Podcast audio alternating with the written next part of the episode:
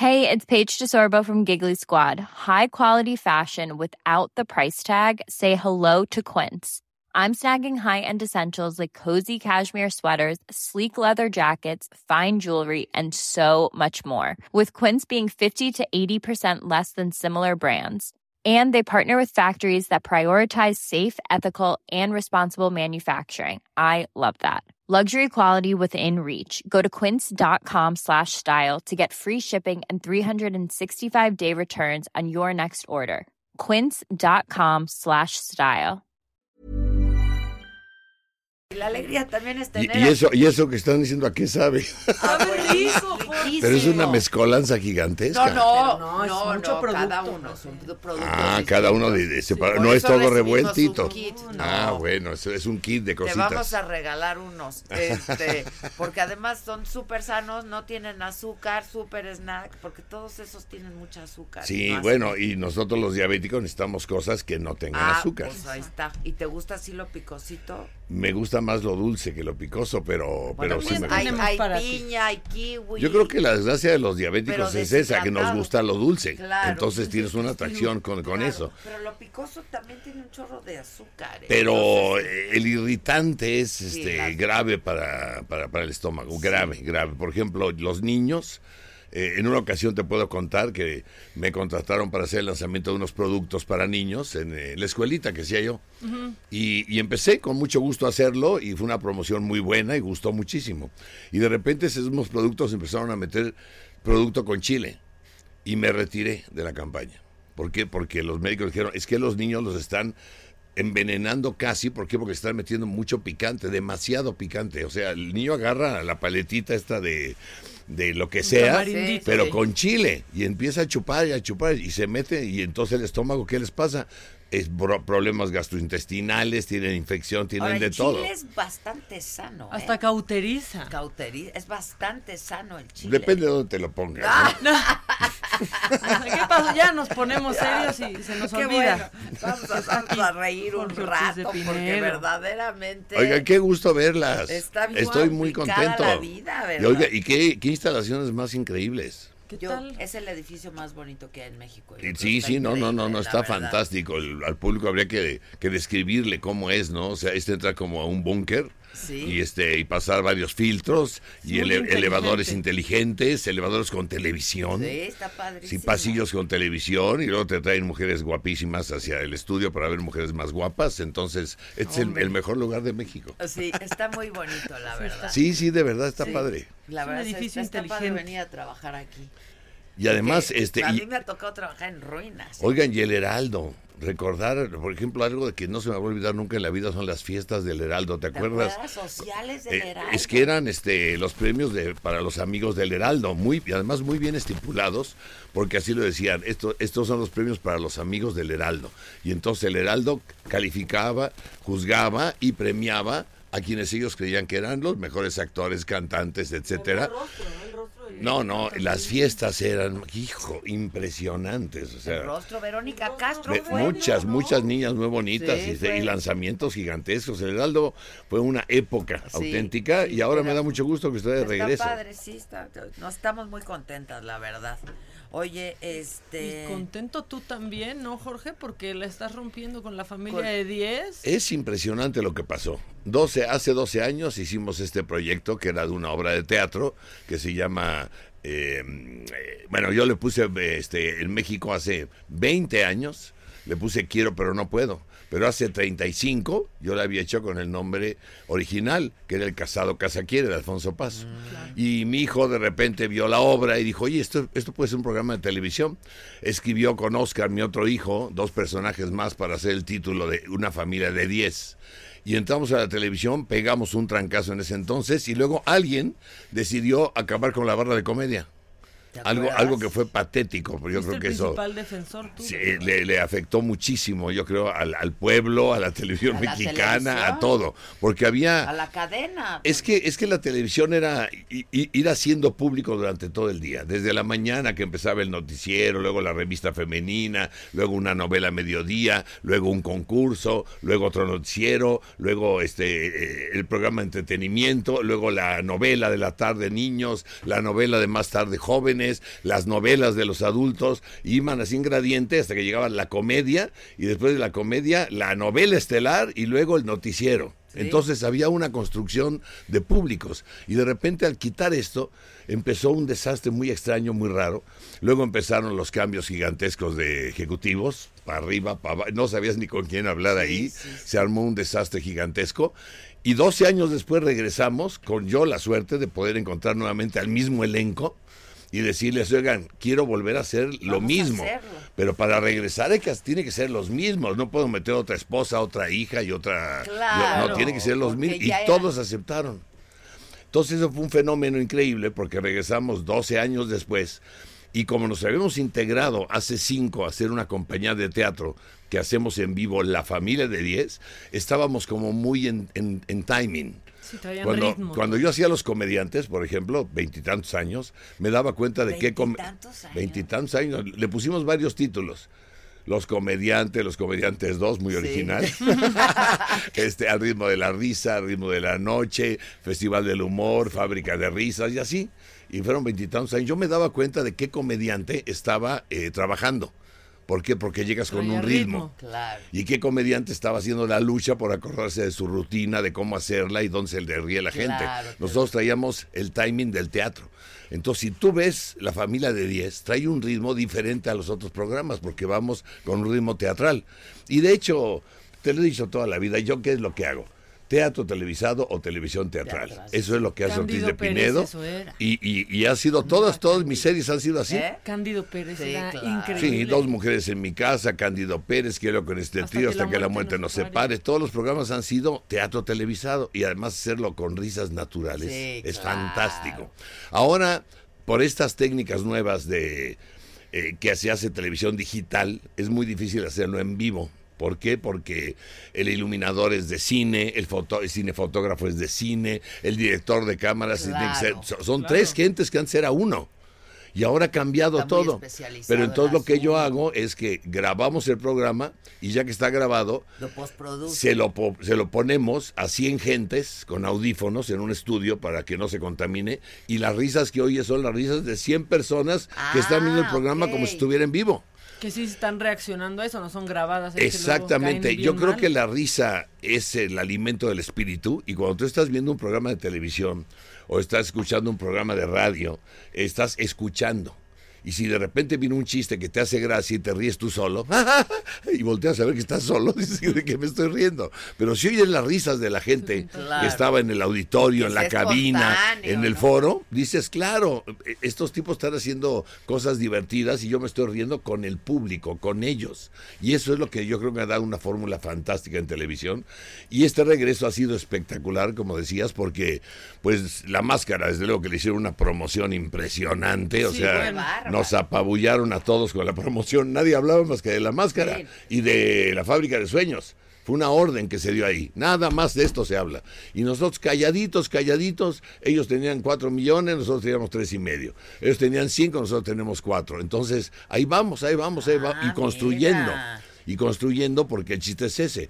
Vienen nosotros los guapos con este uno y medio, luego viene vecinos con dos, dos y cuarto, y nosotros entramos con tres y medio, cuatro, y luego la máscara con cinco. O sea, Sí, es una construcción subiendo. de público Sí, fantástica que hacía hacía antes. mucho que no se veía No en la pasaba, televisión. ¿eh? Entonces yo creo, que... rompió récords, ¿no? Sí. La máscara. Sí, y nosotros también como en comedia no hay un programa que haya sido igual de exitoso. Pero lo que es interesante de todo es que ahora viene un cambio gigantesco en la televisión mexicana porque entra, y digo televisión mexicana porque al final de cuentas Televisa es un emporio y es el número uno de la televisión nacional, Jorge Eduardo Murguía de nuevo. Sí, ya sé, ya Y- lo trajeron. de Y Jorge regreso. Eduardo es un hombre que estuvo 30 años en la empresa, que dirigió muchísimo tiempo este el canal de las estrellas, que ahora nada más es las estrellas, Las- no sé por qué, pero siguen siendo casi los mismos. Y ahora Es yo creo todo que este lo hombre... recortado porque Sí. son estas nuevas generaciones que no quieren concentrarse mucho. Es como la U de Unicable, ¿no? Sí. Y ya, Uh, ya es uh. unicable otra vez. Ah, ya es Unicable. Ya, Claro. vez. ya hace un Ah, año. Mira, los conceptos Ah, son conceptos. es que- Si tú pones, por ejemplo, ¿cómo puedes haber perdido Canal 2? El canal de las estrellas era una marca gigantesca. Y de repente las estrellas. ¿Por qué? Y además con un logotipo diferente Sí. al de Televisa o Telesistema Mexicano durante muchos años. Y yo creo que ahí se perdió Con muchísimo de... esa como de No, Navidad, pero hasta ¿no? llegaste, De llegabas de arbolito un día de- para Así, así, otro. hazte cuenta que ya que es- estaba todo diferente. Todo hasta el diferente. pasillo ya era todo la Y ahora, Jorge Eduardo, yo pienso, es una idea que tengo, que el hombre volverá otra vez a la fórmula que tenía Televisa para ser la número uno no solamente de México, de América Latina, y bueno, una de las empresas que más horas hombre producía en televisión. muy cañón. Hoy en día te sorprendes de que llegas a Televisa y ves cuatro o cinco foros parados.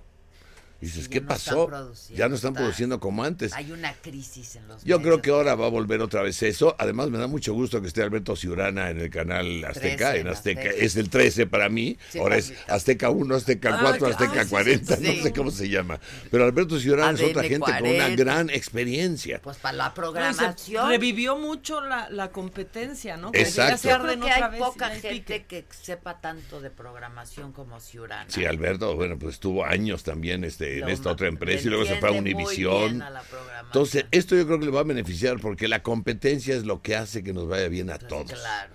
Este, ojalá y entren muchos canales y, y ojalá haya muchos empresarios que quieran hacer televisión porque nos abre las puertas a todos nosotros. Oye, y hablando de esto, pues tú has hecho mucho por el teatro en México también, Jorge. Pues he hecho, mira, mis padres eran de teatro, mis abuelos eran de teatro, mis bisabuelos eran de teatro. Pues sí. Entonces, ¿qué es lo que más me gusta hacer a mí? Teatro. Es tu elemento. Eh, para mí lo más padre de la vida es el día del estreno.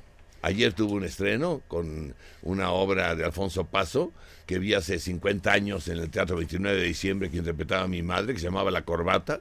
Yo le he cambiado el título y ahora le he puesto los del Los del medio, medio, ¿no? porque son los de la clase media. Los que están en medio de los ricos, de los pobres, están apachurrados. por- Esa clase media está... eh, apachurrada por estas dos este, otras clases. Y es muy divertida, es una obra, es un melodrama muy, muy, muy, muy cómico, divertido, con escenas muy chuscas y con escenas muy fuertes, en donde se habla de lo que es la conciencia eh, de clases. Entonces nosotros le hemos puesto una comedia con clase social. Ah. Entonces tú tienes que ubicarte en qué clase quieres estás? estar. Sí, ya ibas llenando requisitos, ¿no? Ay, estoy yo. Ajá, de, es de esto soy yo. Y además toca un tema muy interesante que es el embarazo, el embarazo juvenil. Entonces resulta que las tres chicas de las tres clases sociales, que son menores de edad en teoría, Se embarazan. se embarazan. ¿Cómo toman los ricos un embarazo? ¿Cómo lo toma la clase media? ¿Cómo, lo toma la- la clase Baja. este, baja? Entonces es muy divertido, la gente se divierte y escucha cosas interesantes. Curiosamente la obra yo la dejé en 1968 porque pues, es la época en la que yo la vi. Y dije, está muy bien ahí porque no hay celulares, porque es diferente la vida, hay un ritmo distinto de la vida. Y ahora la gente que la ha visto en esta fin de semana y el estreno de ayer dicen, es que es increíble que esto haya pasado hace 50 años y que sigamos muy, muy parecido. O sea, seguimos Eso es igual. impresionante. Es impresionante. Pero así está en todos los, en todos lados. Por ejemplo, yo con monólogos de la vagina, pues es un texto que tiene 15 años, quizás un poco más. Más, yo creo que tiene y 25 lo único años que ha este texto. cambiado, lo único que ha cambiado son las cifras, por ejemplo, de feminicidios, que han aumentado, evidentemente, pero sigue impactando igual a la gente y sigue. El teatro por eso es mágico, porque es en vivo. Sí, el teatro. Entonces no es lo mismo, por ejemplo, estoy plati- estamos platicando nosotros tres, estamos en vivo platicando. Lo que digamos tenemos que ser responsables de lo que decimos. tenemos que estar, sí. Y además tu mente tiene que estar prendida. ¿Qué pasa en el teatro? Es lo mismo. Estás en vivo. No puedes equivocarte. Sabes que es irrepetible esa función. Que los 100 o los 1000 que estén viéndote en una obra de teatro se van a llevar el recuerdo de esas dos horas. Que no puedes corte, se, se repite. Sí, Aquí no, se repite no nada. eso, no hay y es lo emocionante del teatro, que es en vivo. Y los sentimientos afloran igual. Te ríes, lloras, te entristeces, te pones melancólico según la obra de teatro. Y por eso a mí me gusta mucho hacer teatro. El estreno es lo máximo, porque un actor, un director, un escritor, lo que escribe, lo que dirige lo que actúa, lo sueñas en el ensayo. El ensayo es el verdadero trabajo del actor. Estás tratando de crear algo para producir algo, sentimientos, mover a la gente. Cuando viene el estreno te das cuenta si lo lograste. Entristecer a la gente, emocionarla, dejarles un mensaje, hacerlos reír y ese estreno es Sí, fantástico. sí, yo admiro mucho a los actores, la verdad, yo, híjoles. Eh, bueno, te voy a decir algo. ¿Qué- El otro día me preguntaron, uno, te- tengo, tengo este, tres muchachos del CEA que están empezando a hacer teatro y uno de Casa Azul también, nuevecitos, jovencitos, porque el elenco somos 15 en escena, somos muchos. Y alguien me preguntó, oiga, ¿qué se hace? ¿En dónde se estudia para, para ser actor y para, hacer, para que sea uno una primera figura? Y me quedé pensando, dije, ay, en la torre, ¿dónde se estudia? Le dije, mira, si quieres ser una primera figura y muy famoso, en lugar de actor, mete de conductor de televisión.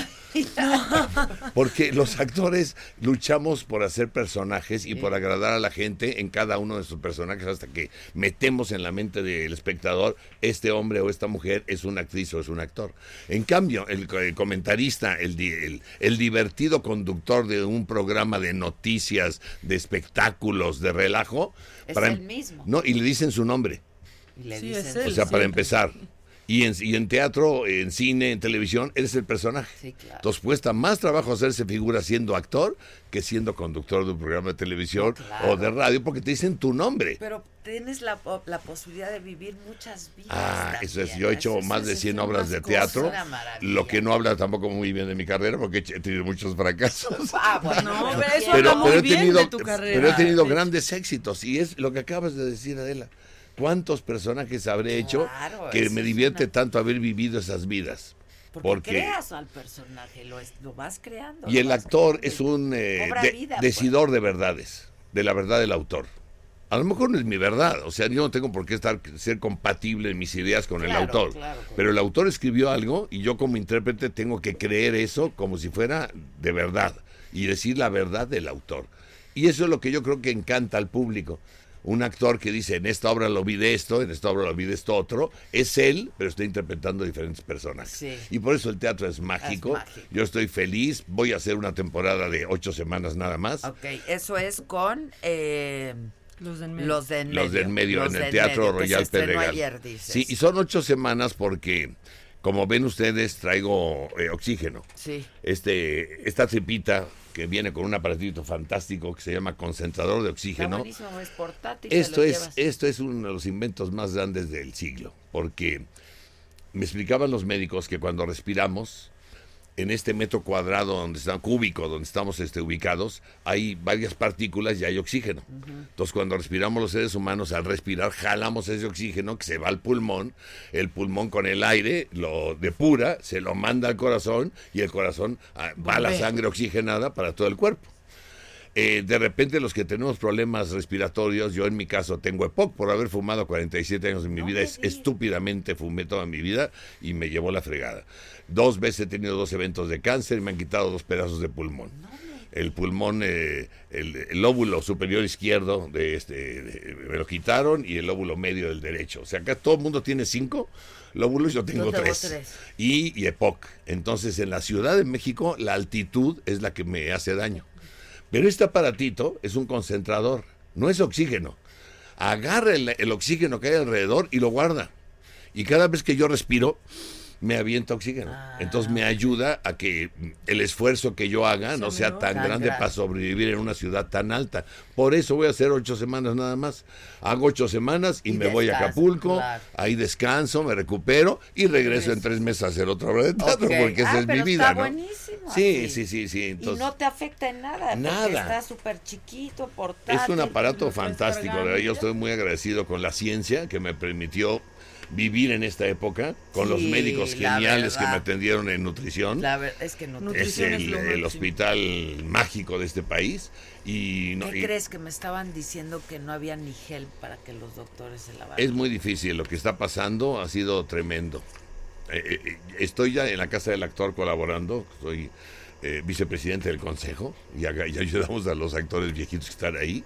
Y habíamos hecho ya un pacto con la gente de nutrición, de geriatría, que nos iban a mandar médicos para ayudar a nuestros viejitos. Pero resulta que a muchos les dijeron adiós.